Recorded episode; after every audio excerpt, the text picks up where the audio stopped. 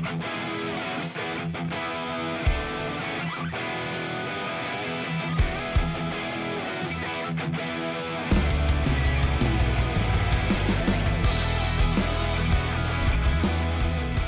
and welcome to another Just Bring It podcast. Today we are continuing our series of the young wild ones of WXW and we have a special guest. We have a guest here that is giving everything for his wrestling career. Our guest today is Golden Boy Santos. So let's welcome our guest today. Let's welcome Golden Boy, Golden Boy Santos. Great to have you here. Hey man, thank you for inviting me very glad to be here and doing this podcast with you. Yeah, I'm looking forward for a talk today. How are you today? I'm good. I'm actually a little bit sleepy and worried about the whole pandemic situation, but uh, I hope that this is getting better in the future and we can go back to our normal lives again. Yeah, I hope too, because the whole wrestling thing we are talking about is really influenced by this pandemic situation and of course our whole life is influenced because we are all a little bit of worry about our families and yes we have to go through this and hopefully in the next year it will be a lot better than today yeah i mean in one day i i'm living in germany i'm wrestling for one of the biggest companies in europe if not the biggest and at the other day i'm basically uh, implied to come back home mm. and and I can't wrestle anymore. So yeah, that really turned our lives upside down. Is it really hard for you this change from being a wrestler to being back home on your on your home state and can't do what you really love? Yeah, I mean like wrestling was pretty much the only thing that uh, I enjoyed doing and I saw myself doing it as a full-time job. So uh, me having to uh, basically not doing it for an unlimited period of time because we don't know when this is going back to normal or if it's ever going to be the same normal that we were used to be. Uh, so yeah, it's the, the uncertainty is pro- probably the worst thing in, in here. Yeah, yeah, I understand. It's really hard times. So let's talk about some more nice times. Let's talk about yeah, please, please. Let's let's start with a small thing. Perhaps you can introduce to us who is Golden Boy Santos. Oh, Golden Boy Santos, the character. Uh, it started as a very blank uh, cocky heel uh, that pretty t- pretty much does uh, all the talk, uh, but when you see it in the ring, is more looks than actually wrestling. Uh, it it started as blank as that, and then I was adding like more stuff with the help of the coaches at the time. I was trying to get like more uh, depth to the to the character itself. Right now, the Santos that you can see in uh, Shotgun season more recently, he's a young guy who was very excited of the with the idea of being uh, a wrestler. Sometimes he can get uh, mm-hmm. uh, pretty more excited than he should, so it ends up being like overconfident. Yeah, yeah. Uh, but overall is just uh, a guy who was happy to be there. Like as you can see in the most recent match with Kelly, he he takes it when he takes it seriously. He can actually uh, be a, a threat. So, but he's still very inexperienced, and he's going like uh, from small steps. Uh, to so let's see what he can do in the future. How much of your real personality is in Golden Boy Santos? Uh, in my opinion, I went through the the straight opposite. I heard Adam Cole talk. I don't know if it was in the podcast or something, but I heard an interview with him, mm-hmm. uh, where it say where he said that in terms of wrestling characters, the the better ones or the the most successful ones are the ones that either you turn your personality to to a hundred and you make it like your larger than life personality uh, or you go to the complete opposite that what you are Mm-hmm. so that's what i went for Ah, okay. Interesting. Because, in my like, opinion like you said, I often hear it's the easiest way to develop a character is to use your own personality and, like you said, turn it up for a hundred. And so you're, it's much easier for you to come inside this character to go the different way that you are in your normal life. I guess it's it's more difficult. Or what do you think? yeah in in in the beginning was i don't know it just felt more natural to being being a, a prick i guess. It was easier. It was getting me more reactions. But as the the character was evolving i i kind of like turned it down a little bit as the the crowd kind of went for it. Hmm so i think it was like count, counterproductive me trying to be a prick while uh everyone cheered i don't know if it was my fault or not but probably it was because we are the ones that create the reaction so uh i think this one like later down is more like myself I like to think so. Ah, okay. So really interesting. At the beginning, I first saw you, I thought about a young Razor Ramon. Did you ever have any of this this idea in your character? Yeah, like uh uh how the, did it start? I don't know. And but uh all the personality thing and the the I think the a- even the accent at the beginning since uh I, Portuguese is pretty much a, a a Latin language, the accent kind of looked a little bit like his in this promo, Yeah. like not not not that that strong accent that he did like on purpose to Mhm. make it like look a little bit funny and awkward. But I think it it was kind of similar. And then with the chains that I had and with the jacket, the the attitude, it, the attitude himself, the hims- itself, it kind of brought like the the Razor Ramon look, and I was not Yeah. even mad about it. Like I I love like Scott Hall and all his work as Razor and as as Scott Hall himself, so I'm not even mad. Yeah, it's not the Uh, baddest person to be compla- uh, compared with. yeah, and I mean I didn't do it on purpose to look like him. I just thought that Mhm. the whole look would fit the character. And in terms of in ring style, it's not like I do the same things as him Yeah, or of course. Mhm.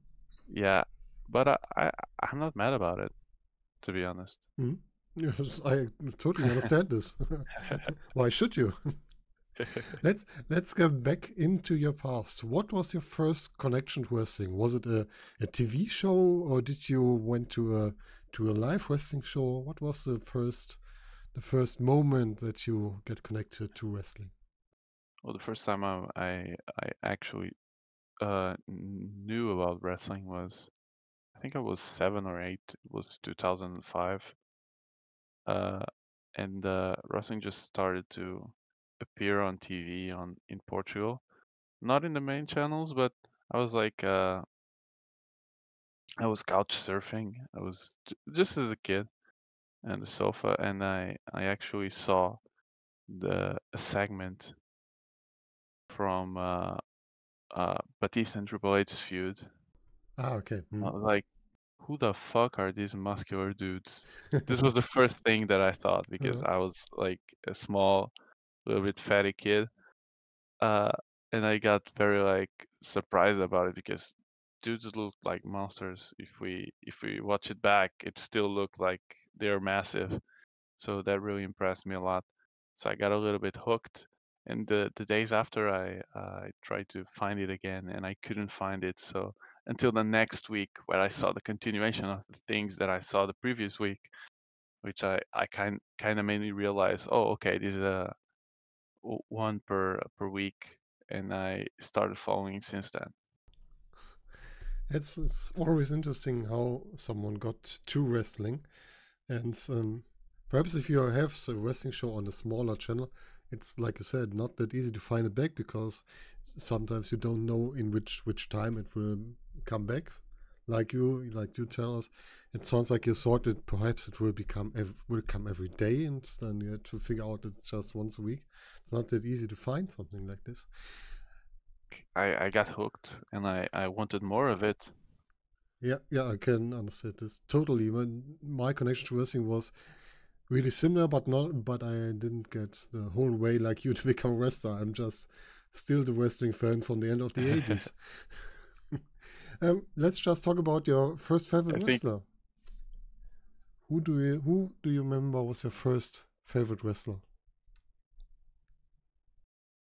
Oh, Batista for sure.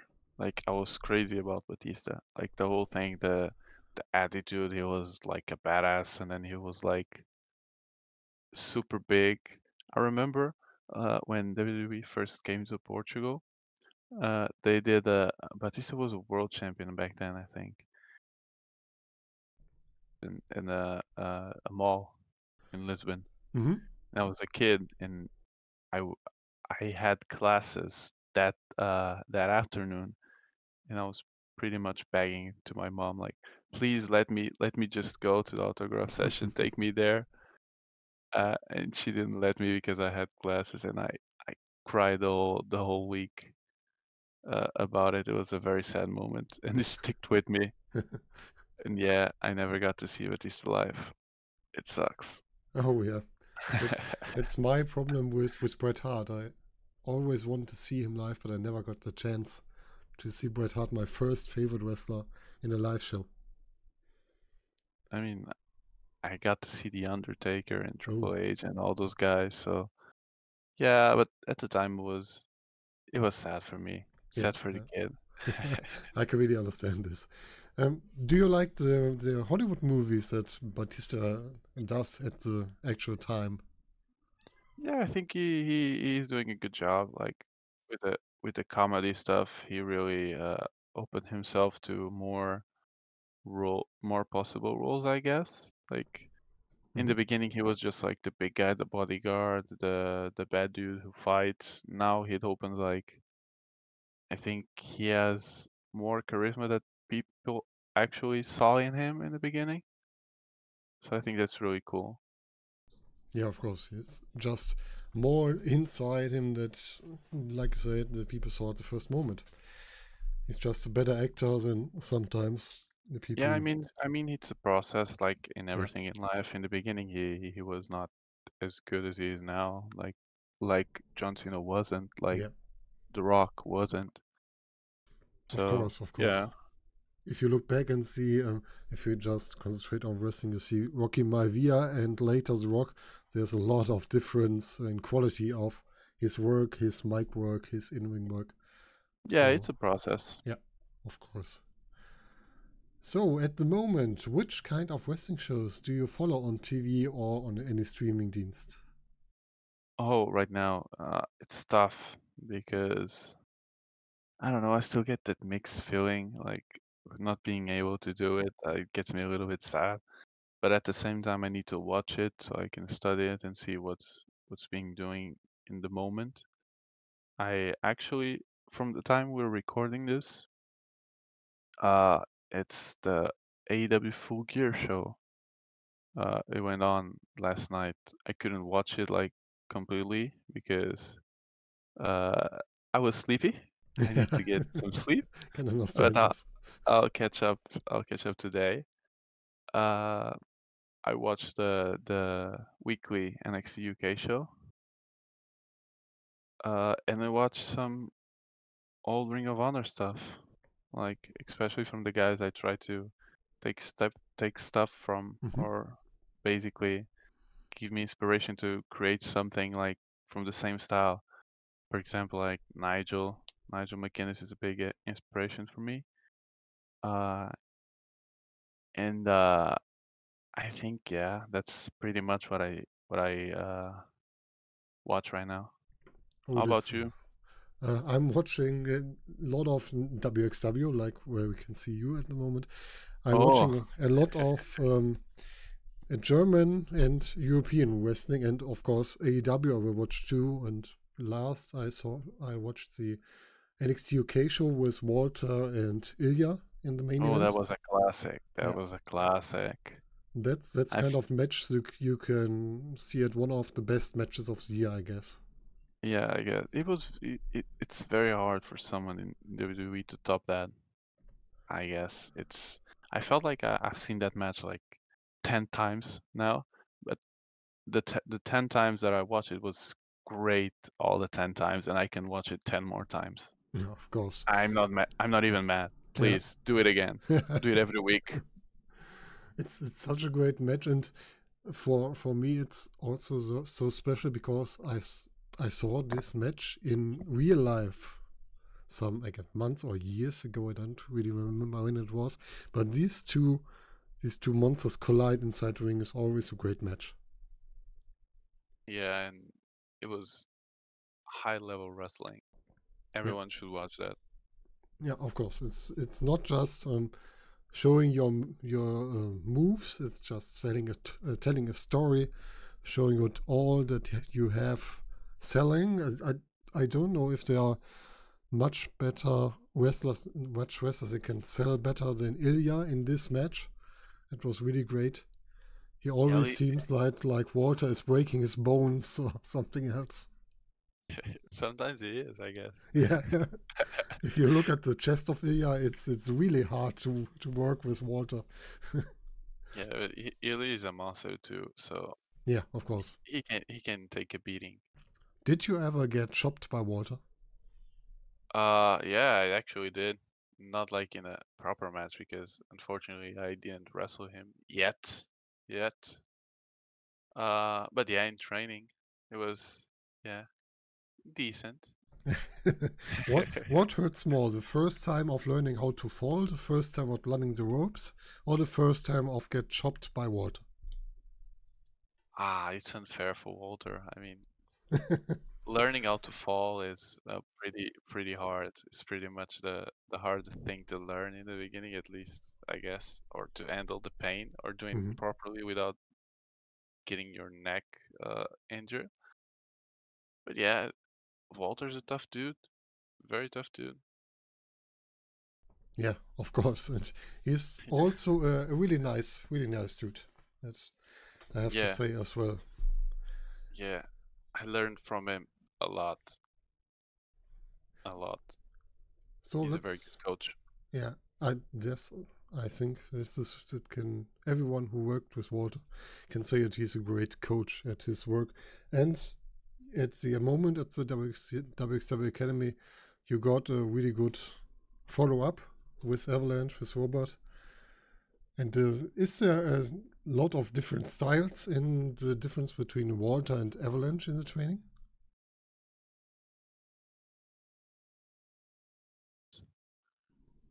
I mean, they're both from uh, they they both think of the game pretty much like similar ways.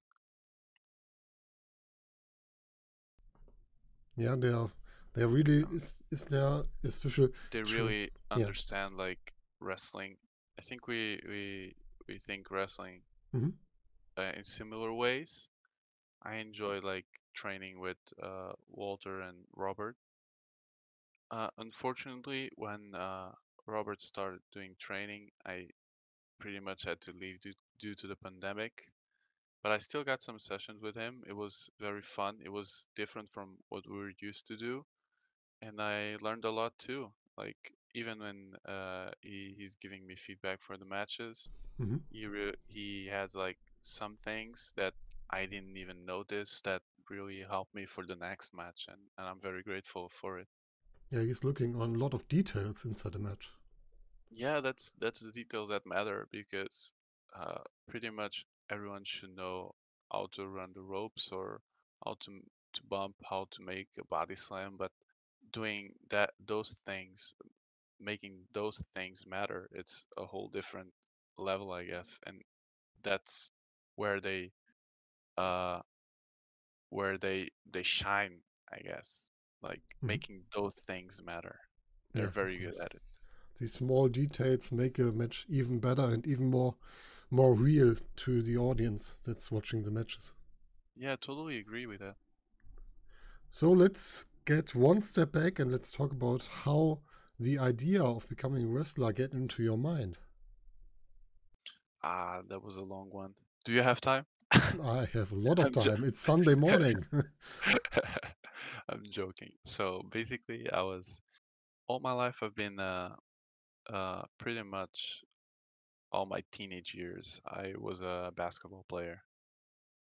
I trained like five times a week. I had uh, one, one game, sometimes two, uh, at the weekend, and I basically did that for when I was 12, 13 until I was like 20, and I was in college. So uh, I had to do to choose one thing or another, and I won't wouldn't give up my uh, university course for something that I knew that probably I wouldn't make it professionally because there I was not that good, and uh, uh, at our country you need to be like on uh, the two or three top teams in the in the professional league to make a living of it. So it's not very uh, not very good situation right now. So I had to drop out, and I got uh, basically nothing to do outside of study, and it was getting me like pretty depressed because I was used to get that that uh, com- competitive thing in my mind. I was uh, used to work for something, and basically I had nothing to work for at the moment besides studying. So it was getting like uh, I was getting like emotional and sad about it because I didn't really feel I. It was I don't know. It's hard to explain. It's not uh nothing felt worth enough for me to like work every day on like I was used to do with basketball because I woke up to do that during the day and I had hmm at the, at that moment I had nothing to work uh, for during the day. So I uh, I went to a little talk with myself uh, and I was thinking of things that might bring some joy to my life again because at the time I had pretty much nothing that brought me the joy of uh, living, to be honest. So yeah, that was pretty dark times. And then I discovered pro wrestling again that I stopped watching in 2012 around that. So that's a lot of development in your mind to the Fresh hair for me. Yeah.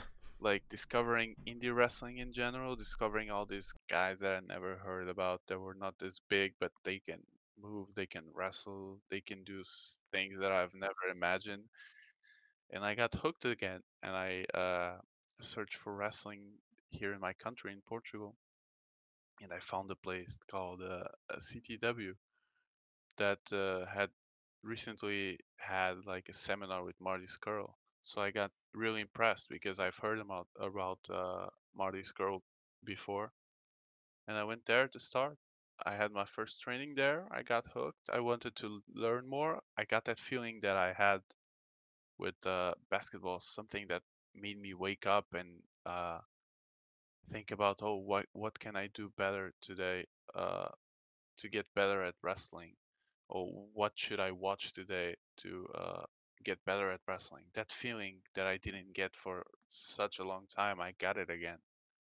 So yeah, that's how I got hooked uh, in wrestling, and how I how I got to the point of want wanting to do it. Mm. That's pretty much it. It's really interesting this kind of way that you took to get into the wrestling business. How long do you train at the moment? When was the Oh, year that you started? I think it was 2016. Oh, four years. Yeah, I guess. But And I, I only considering my journey in wrestling to begin yeah, since I moved to W to Germany and started working at the WXW Wrestling Academy. and That's you. where Mm. that's where I, in my opinion, it begins for me. That's where it Ah, gets okay. serious because there's so much we can learn in Portugal.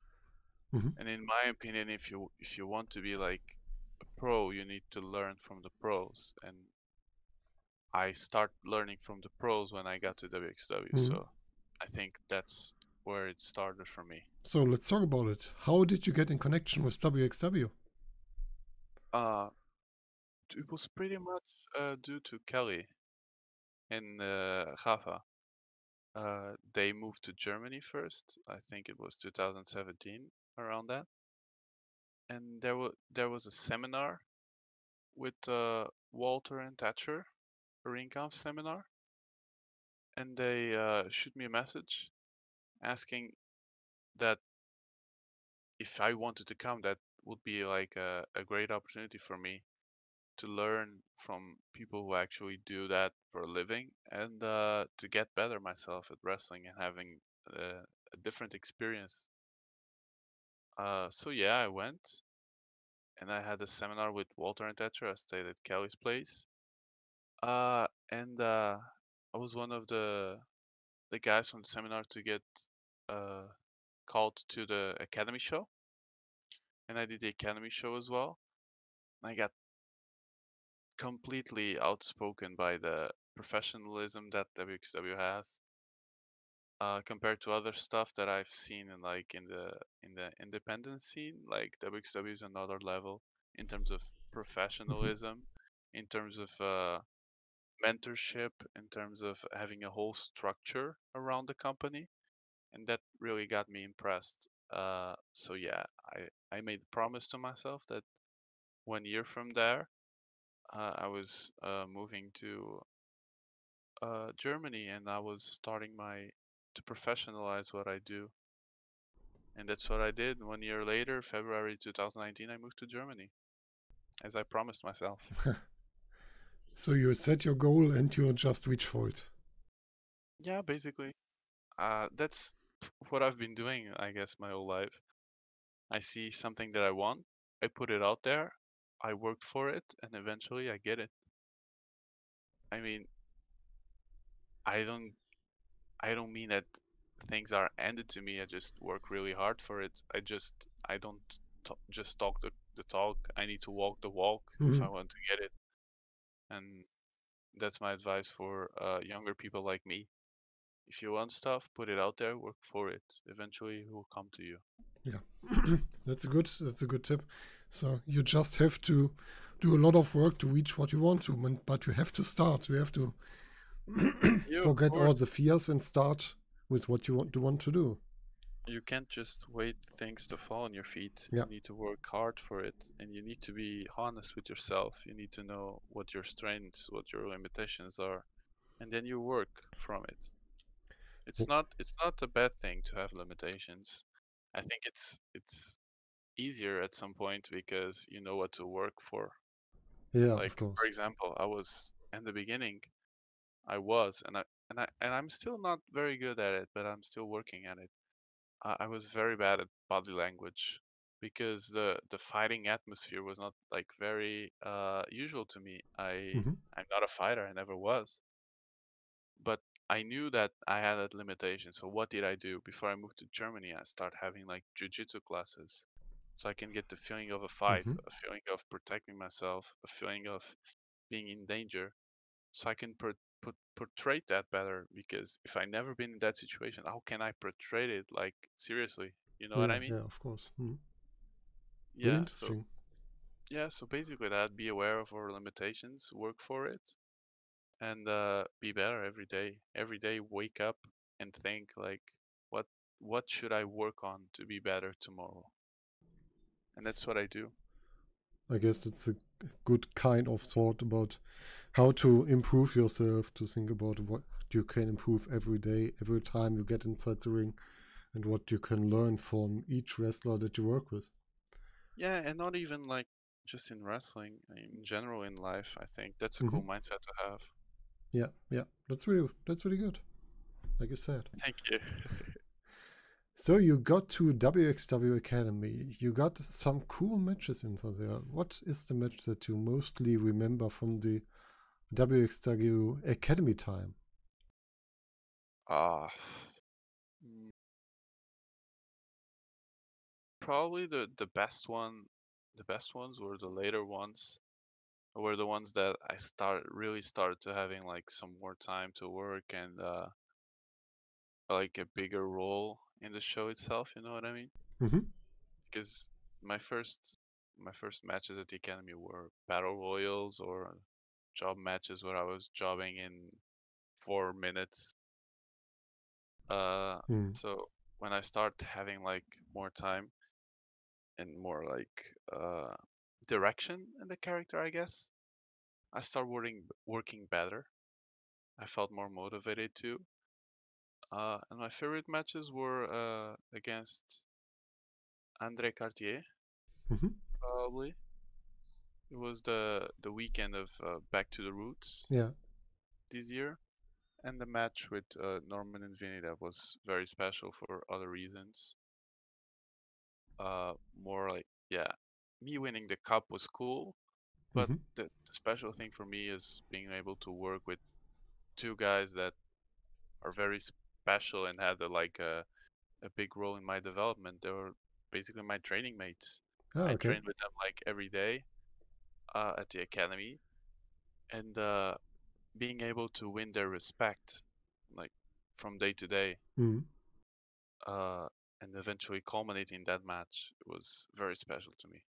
Very special. Ah, okay. That's really interesting. How was the feeling for you if W at the moment W- WXW told you that they don't just want you to work in the academy, but to work work with them on their tours? Uh, it was it was very special. That's the thing that I worked for, uh, like since day one. Uh, that was my objective, and uh, I'm fulfilling it now. And I'm very thankful for them to believing in me and giving me that that small opportunities that I'm I'm trying to take with everything I got. Uh, since like even in, since February 2019, I've been touring with them, but as a ring crew. Ah, okay. and I've, I've putting on the work. I've putting up the ring. I've cleaned the stuff. I did staff. I did. I drove. I did, and I still do that stuff. Uh, I tried to work very hard to earn the stuff that I've been getting. You know what I mean? Yeah, yeah, of I course. always, I always give my best, It's and really I good. always try to show that I'm worth. I work hard. I I deserve to be here. I'm just. I'm not like a random guy that one day decided to be wrestling. I Mm. want to do this for a living. Like like you talk about, I'm feeling that it's a part inside your heart that you really want to reach to Yeah, become yeah, this it, great wrestler. and I'll do anything for it. Anything. Like I work I want to work so hard that I feel tired so I can sleep earlier so I can wake up. You you know what I mean? yeah, yeah, I, of I course. I'm I'm driven by the will of being a professional wrestler. And that's why I'm so sad right now to not being able to do that. Yeah, I can understand this totally. It's really hard if you can't follow your goal and what you really love. I mean, I'm still doing things to uh, get better at wrestling indirectly. Like, I went back to jiu-jitsu again. I'm still going to the gym every day. Uh, and yeah, I'm still working on it. I'm still watching wrestling to get better on it, but it still sucks that I can't be close to it Yeah, and I can't actually go in the ring now. I can really understand this. I hope in the But yeah, it is what it is. in the next year, beginning of the next year, you can start again and work for it a longer time than in this year. This year was really hard for all kind of independent wrestling or only kind of wrestling, perhaps, and especially for for persons who really have their heart in the business. So let's talk about this first experience when I saw you first time. I guess it was at the World Tag Team Festival 2019 in your tag team match against the Anti-Fun Police on beside of Alexander Dean. What do you prefer? Do you prefer singles matches or tag team matches at the moment? Uh, I'm a big fan of uh, single matches. Besides, I can appreciate the tag team match, Mhm. but my favorite are the single ones. Uh, as my favorite style of match is like a more hybrid style of match. That's what really fascinates me at the moment. Mhm. But I, I enjoy both, to be honest. And how was the experience to fight at the first at the tag team festival and second Santos against Santos in the match against the Anti-Fun Police. How was it to work with this tag team?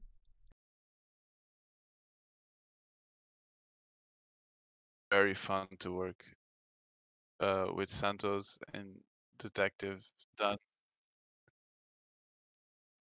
It was very fun to work at uh, Tag League, especially with uh, the Anti-Fun Police, as in the Super Santos and the Damian Dunne. Yeah. It was uh, very fun to work with them. They're very smart guys.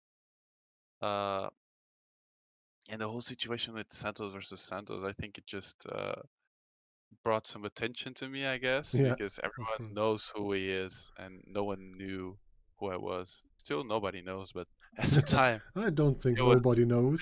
Perhaps not everyone, but uh, a lot of more people know who you are at the moment. oh yeah, that at the time, totally, I guess. Uh, but yeah, it was very fun to work with. I think we created a cool environment, and people enjoyed it, and that's the most important thing. Yeah, it was really Uh, funny. and it was a very cool opportunity. I mean, I had like one match at the tour and WXW. It was my first match, and then my second match was this match.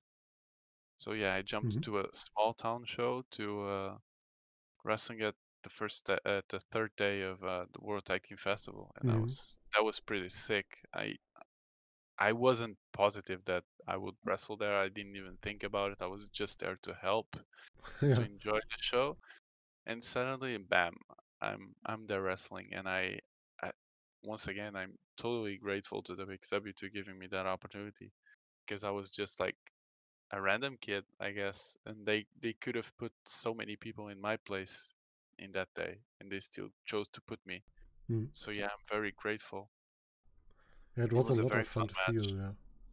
yeah it was very very fun i had a lot of fun i hope you had that much fun too yeah, watching yeah. Of course, of course. It was really, really funny to see this this kind of match, and this. It's it's always difficult to have matches with a lot of of comedy aspect, but with the anti fun police, you always have some kind of good match. It's not the technical best, I guess, but it's just from the kind of storytelling, from the kind of comedy, and of course there are still a lot of good wrestling moves inside there but it's just to just fun to watch this and you as a kind of this and work just work working this Santos versus Santos moments was just great great to see Yeah, they're very good at what they do. Uh, they've been doing it for years, Yeah, of uh, both of them. So, yeah, they're very good at what they do. so we have some time down the road you won the WXW Academy trophy how was this for you and how was the match against Norman Harras and Vinnie Vortex Yeah, as I told you before, it was like more special than the match itself. I yeah felt like, because you like this these two guys and you you studied with them together yeah, they're my training partners. There was people that I spent like most of the time during the week training at the academy, and uh, I, I, th- I like to think that I earned their respect there. Hmm. because it's usually for it's usual for them to watch people come and go from the academy. Uh, there's some people going there and then they went they go back. It's like it's always new people there. Hmm. You always have like different people there. So uh they I think they really saw saw it in me the the will to to stay to get better to be one of them and uh I've been earning their respect little by little and in that match I felt like that was them giving their respect to me and it Yeah. really meant a lot for me And you are still the Academy Cup holder till today. Yeah I guess that's like I didn't have I don't have the the proudest reign of them all I'd like to defend it No, that's that's not the the cup holder the, the worst I'm thing. still to- waiting for someone to knock me off the throne of the academy who will challenge you next is the best question here, I guess. and later on, you got another yeah title. I guess I, I'm open for everything Yeah. You got the title at Wrestling Code, the Wrestling Code No Limit title, in um, March of this year, I guess. How was it to win this title? Norman Harras was in this again. You had Julian Pace against you, and Darren Kahn. I don't, I don't know him, but wow, how was this match and to win this kind of title? Uh, it was special too for other reasons. Like when uh, I came to Germany, I didn't have much places to work in because Mhm. once again nobody knew me. And uh, Wrestling Cult was pretty much the first place that gave me a hand. Uh, they gave me like a simple dark match that I took, and uh, I think they really liked it, so they started booking me more. And eventually it grew up to uh, me being in the No Limits title like scene, I guess. And- Uh, Mhm. I had a, a storyline with Norman, and uh, that went well. So they they put us both in the match, and they had Pace and Durason as the other contenders. Uh, eventually, that culminated in the the four way match that you talked about, and uh, people really went on my on my behalf in that match. I wasn't expecting for that since Julian at the time was a big name, Norman still a big name, Mhm. and uh, had uh, many French French people there watching as wrestling called as uh, Tristan Archer and Namel okay. there Mhm. regularly, so there's a lot of French people there. Uh, yeah, people really supported me that match. That surprised me a lot. Uh, and eventually, when I won, the the place really exploded, and uh, I was very happy. Yeah. It was a, a great start to a Carat weekend. And you are the second longest reigning champion. I see at the moment. There's just one person who has held this championship longer than you, and that's Alexander James. Yeah, in a different format. The it was a cup before that. Yeah. Now it's a belt. Mhm. But yeah, once again, I'd like to defend it, and I can at the moment. So it means what it it means what it means. Yeah. It's, it's a hard time at the moment where you Yeah. can't defend all your all your trophies or your titles. I, I can Yeah, understand that this. sucks. Yeah. How was it for you to come back to WXW at Shortcut to the Top? It was amazing, amazing. Uh, and once again, the reaction was so good. I was, I haven't wrestled for like a long time till that, till that moment, and I don't think people knew that I was there, or if I was there to wrestle or just to help. It was, I don't know. And when my music hit at Shortcut, uh, they really popped for it and made me very happy. And as I as I told the camera in the beginning, it feels very good to be back. Uh, back where I feel I belong, and back in the wrestling ring. It was very very good. Do you like this kind of match, this uh, Royal Rumble match? It's it's always fun. Uh, it's always different. I think the, the thing that makes a, a good battle royal or a good, a good rumble, it's the story behind it. If you're just doing a rumble just for the sake of doing a rumble, it's not gonna be good. But in WXW's way to do stories inside the rumble, and especially this Mm. time with Mike Schwarz Yeah, Of course. and uh, all the the things uh, with the bastards and Kelly and you know what I mean. Yeah, yeah. uh, it has story behind it. So yeah, it's easy to see. It's it's good to see uh, a good Royal Rumble.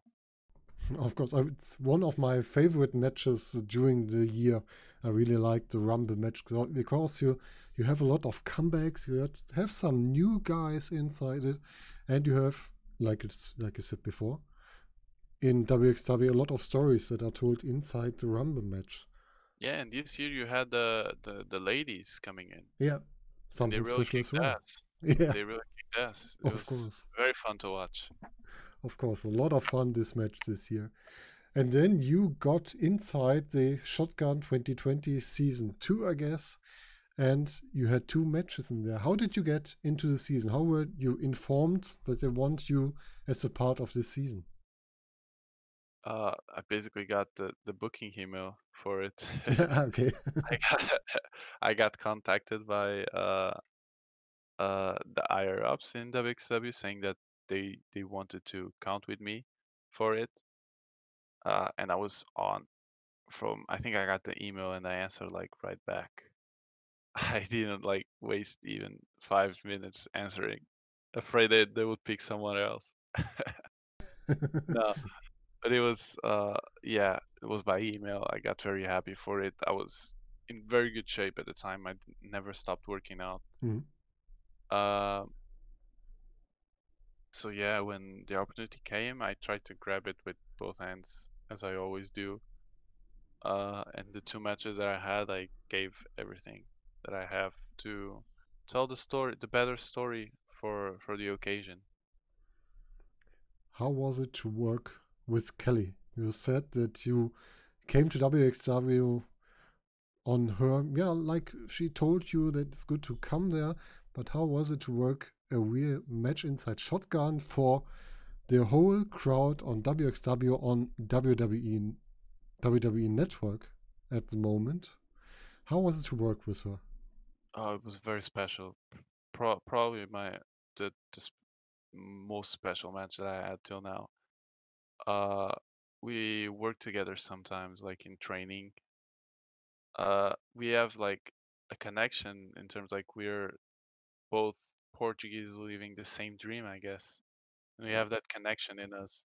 We we really we work really hard to to get to the point that we are. Uh, obviously, there's no comparison as she was WWE superstar. She did the Mae Young Classic. She was champion in WXW. She's pretty much a top woman in Europe right now, I guess. Yeah, of course. She's really at the top. Stories are very are matching a lot. You know what I mean? Yeah. Uh, I won't compare myself to her, but our stories at as uh, many comparison points in the start. I hope I have the same uh, success as she had. yeah, why not? She's having. Yeah. Uh, but yeah, it was very special. She is a a very a very nice uh a very nice wrestler. She is very nice as a person too. She helped me a lot.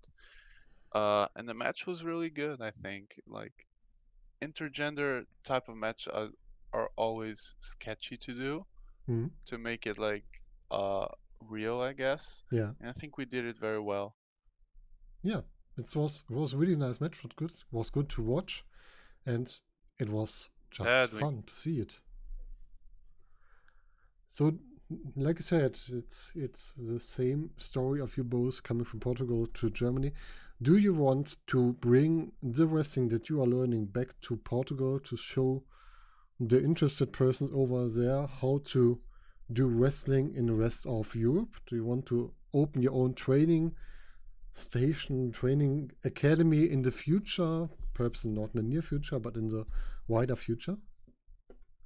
Uh, sorry, can you repeat the question as I stopped listening to Ah, you? no problem, no problem. Sorry. Um, the question is, are you have you the idea of opening your own wrestling school, wrestling academy in Portugal to show the persons what you learned in Europe and somewhere else, perhaps in the wider future? Is this a goal of yours? Uh, not at the time, I guess. Not at the time. It's it's like uh it's counterproductive because I need money like to Yeah, be able to invest in myself as a wrestler. So if I put the money in an academy right now, and I think it's counterproductive, and Yeah, I don't course. feel like I have enough knowledge to teach other people. I'm um, thinking about a, a long time goal, perhaps that you say you want to give what you learned back to your yeah your yeah, persons in your neighborhood, for example. yeah, sure. Like uh, I I like to to share knowledge, and I'm open to share knowledge if some uh company here invites me to uh do training or something like that, I'm gonna accept it. I I don't even, to be honest, my objective is to to get Portugal to a level above that there there is right now because the level here is very low. Yeah, So yeah, I if I can so. help, if I can help, I'll I'll do it like with open arms, as Kelly did when she was here. Yeah, So yeah, that's basically it. But I don't think it, that I'm like I have enough knowledge to uh, open an academy. Yeah, I I, think. I guess that's something that you can do about 15, 15 years in the future. Not not today. You have a lot of Yeah, I time guess. to And spend if the inside the finance is there, if Yeah. the finance is there, Yeah, I'll of course. I'll gladly do it. so let's look inside the future. What are your goals in wrestling? Where do you want to go in your future? Uh, I have two goals in my mind right now. Uh, I want to win sixteen Carat, and I Ah, want to and I want to beat Bobby Gunns for the belt eventually. yeah, that's Those are my two goals. really good have- goals. Yeah, it's in the in the not in the near future, Yeah. but uh, I'm working day by day to one day I can have that chance. Yeah, why that's- not? Those are my two big goals. Why not Uh, see Golden Boy Santos in 16 Carat 2022 and I li- go I like the to whole way? think- I like to think I'm uh, I have the potential to be in that situation. Yeah. But let's see. I'll work for it, and I don't ask people to give things to me. I want to earn it. So Yeah. if down the line I'm worth of it, I'm gonna get it for sure. Uh, but near goals that I have is being part of Shotgun Season 3 Mhm. That I don't know if it's gonna still happening due to the pandemic, as it was cancelled the last tapings, as you can read on Mm. WXW social media. Perhaps next year, beginning of next year. Perhaps next year, yeah, I want to be part of it. I want to wrestle more around the UK when the scene starts opening. There's a lot of spots to be taken. I'm I'm I'm here. I'm ready for it. I'm ready to fight for it. I want the spot there too. Um, and yeah, that's basically it. Still work for WXW, getting my name in England. That's the most n- close objectives that I have, I Yeah. guess. Some good goals. Why Yeah. not? but I still still keeping an eye on the big goals. I can't lose the drive. I need to be remembered what I'm working for. Yeah, of course. I'm working to win sixteen Carat. I guess some big goals are really important so you can watch inside a longer future where do you want to go and so you can develop each step after the other to reach this goal. That's the Yeah, best but way I to do it. uh, I won't be delusional to the point where I think that that's that can happen now Yeah. because it won't. Uh, Yeah. That's delusional to think. Yeah, of course. But I think they have the potential to be in that place in the future. I guess so. Like you've seen on the next, on the last last sixteen carat, there was rotation. There was Julian Pace inside it, so this place can be yours in one of the following sixteen carat. I hope so. They did very well. Yeah, I, I was very of proud of them. Great It was very matches. cool to watch. was a lot of fun. And I guess we will have a lot of fun with the matches we can see from you in the near future and with your character developing each step after the other during the next months, the next years when wrestling is back in business. Oh, I am really excited for it. Like, I really, really, really want to go back and do what I love. So, let's see. Yeah, I can totally understand this. We can see you at the moment at WXW now on the second season of Shotgun and on Shortcut to the Top. And we can see you on the WWE network where the shows also have been published. Did you see yourself on WWE network? uh, if I watched the show there, Yeah. yeah, I did. It was crazy. There's actually like, I don't know if people watching at home has WXW now or not, but you have like some uh, some rectangles. Like, if you want to skip to a certain part of the show, Hmm. and there's a, a small uh, rectangle with my face in WWE Network saying Santos puts the pro in professional wrestling. Yeah. And I was like, fuck, I'm here Yeah. at the WWE Network. And it says that I put the pro in professional wrestling. that's yeah, really that was a pretty sick, pretty sick moment. Uh, and uh, I don't know that that's one of those moments that get you thinking that, yeah, that's that whole thing of wrestling is uh, Mm. actually worth. It was Yeah. actually worth all the effort uh, I did. It was, it's very like heartwarming, I guess. And you will be seen more and more into the next years if more of your topic goes to WWE Network. Ooh. when I uh when I get like WXW thing uh, ends up going to WWE Network. Uh, yeah, and I hope that down the line I can work directly for them. Yeah, perhaps. It could be really great to see you inside there. Perhaps starting with uh, NXT UK, for example, to come to England and then go step by step. Perhaps working with Walter and Ilja. Who knows? It could be a lot of fun to see you inside there. I stopped uh, stopped hearing. Sorry. No problem. I um, said perhaps you can go to NXT UK in the near to mid future to work with Walter, with Ilja again, perhaps with the other persons coming from WXW. And so we'll see a lot more of you on the WWE network after you develop inside WXW. It could be a lot of fun.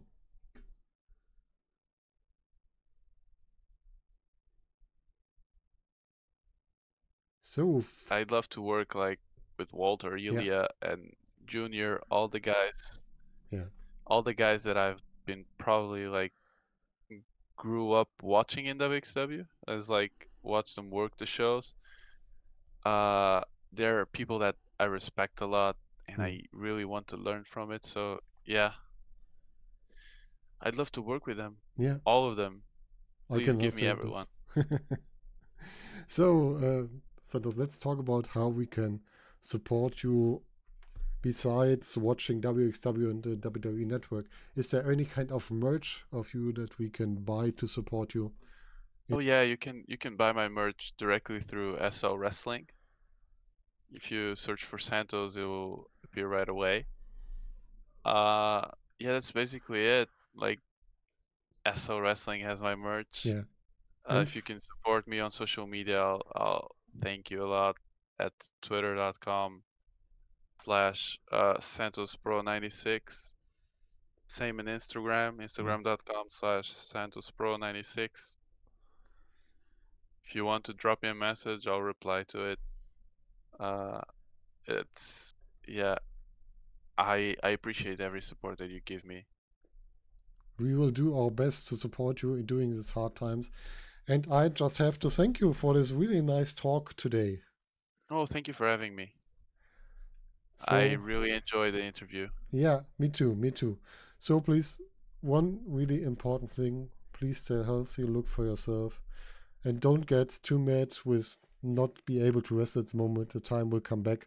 And we were looking forward to see you back inside wrestling in Health and ring and had a lot of fun with what you're doing. Thank you. Thank you. I really appreciate your words and I'm really looking forward to go back in the ring, hopefully see you guys again. Uh so we create can create good moments, Yeah. better moments and uh things that we we will remember for a long time. Yeah. So we will I'm be there. I'm I'm looking forward to it and I'll be ready.